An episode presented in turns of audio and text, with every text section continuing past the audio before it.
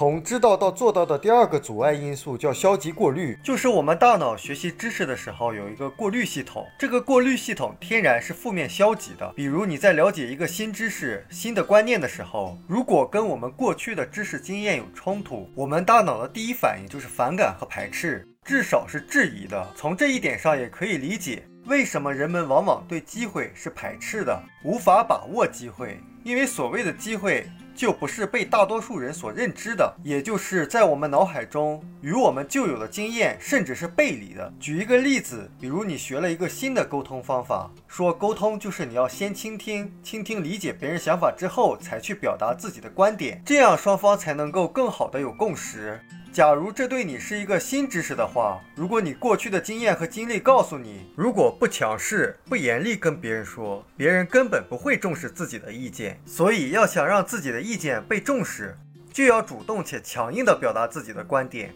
这样才是有效的沟通。如果你过去有这样沟通方式的成功经验，那么你听到刚才说要先倾听再理解这个沟通的新方法的时候，你就会习惯性的质疑，说这个方法也太软弱了吧，时间成本也太高了吧，根本不如我过去直接叫他去做就好了。所以，如果你是这么一个心态去了解这个新观点、新知识的话，即使你知道了，你也不会去做的。那这里面有一个非常实用的解决方案，就叫绿灯思维。就是当我们听到了任何新的想法或新的建议的时候，你就立刻把绿灯打亮。你要去想，这个想法虽然跟以前的认知和观点有冲突，我有些排斥，甚至有些反感，但我先研究一下它有没有可行的一面。尤其越是我们在某个领域经验丰富，越要这样去想。因为当我们对一件事情有成功的经验，这种经验越丰富、资历越深的时候，我们越容易看到别人提的建议中的缺陷和问题，我们就很容易去全盘否定对方。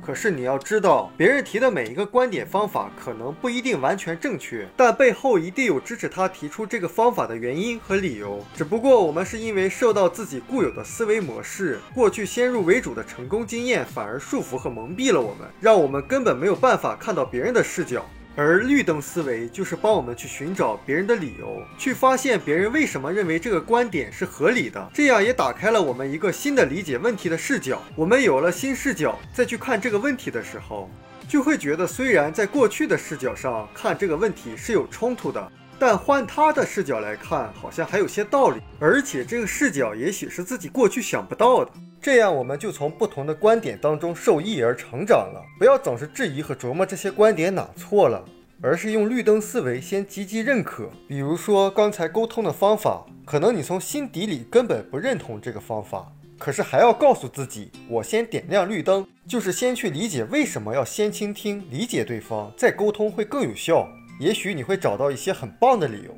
所以，我们以后在听到某个新观点的时候，把自己的第一反应从这个观点有问题，变成我怎么能利用这个观点？如果我学会这个，会有什么收获？坚持一直用绿灯思维来思考，我们就会变成反向偏执狂。偏执狂就是说，疯狂的坚持自己固有的意见、固有的思维。反向偏执狂就是我们始终坚持用积极可行的思维来看各种创造性的想法。那难道说我们什么都接受吗？不是的，其实绿灯思维不是不质疑别人，而是要把质疑的环节放在绿灯之后，也就是绿灯之后还有个黄灯。黄灯就是表达你对这个问题的质疑环节，所以不是不能表达质疑或者产生疑问，而是我们要在进行任何消极反馈之前，先在大脑做出积极反馈，先找出有积极作用的理由，再进行反馈。这样你在给别人提意见的时候，别人也会更重视。因为他知道你在努力理解他的观点，